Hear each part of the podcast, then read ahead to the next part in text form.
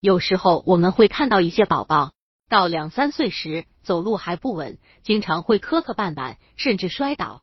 为什么会出现这样的情况呢？专家认为，有的宝宝因为父母的过度保护，没有经历爬的阶段，这样宝宝的动作协调就会比较差，直接就站立行走时就很难掌握平衡。由此可以知道，学会怎么样教宝宝爬是很重要的。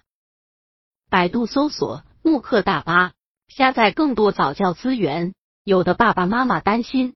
教宝宝爬之后，宝宝就不容易看管，早早的把孩子放进学步车里，认为这样安全，而剥削了孩子爬的权利。婴儿的成长过程中，必须经历翻身、坐、爬、抓东西、站立等阶段，身体的运动功能才能协调发展起来。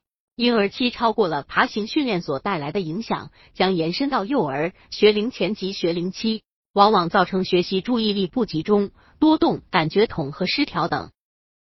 教宝宝爬好处多多，宝宝爬行可以增强手足胸腹腰背四肢肌肉力量，且锻炼协调性，增加活动量，促进新陈代谢，有利于宝宝生长，扩大视听触觉，增强小脑平衡与反应联系，促进脑发育。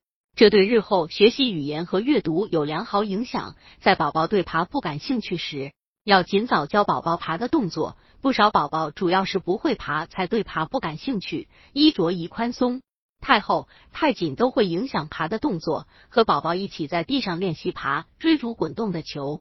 成人先做示范，爬过去拿到球后，把球推到宝宝身边，对宝宝说：“爬过去拿球。”倘若宝宝不爬，大人可以假装摔倒了，做出怪相，宝宝可能觉得很滑稽，也许会咯咯笑着慢慢朝你爬去。怎么样教宝宝爬呢？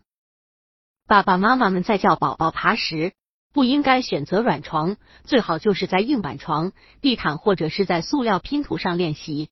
为了避免意外情况的伤害，宝宝应该在父母的陪同下练习爬行。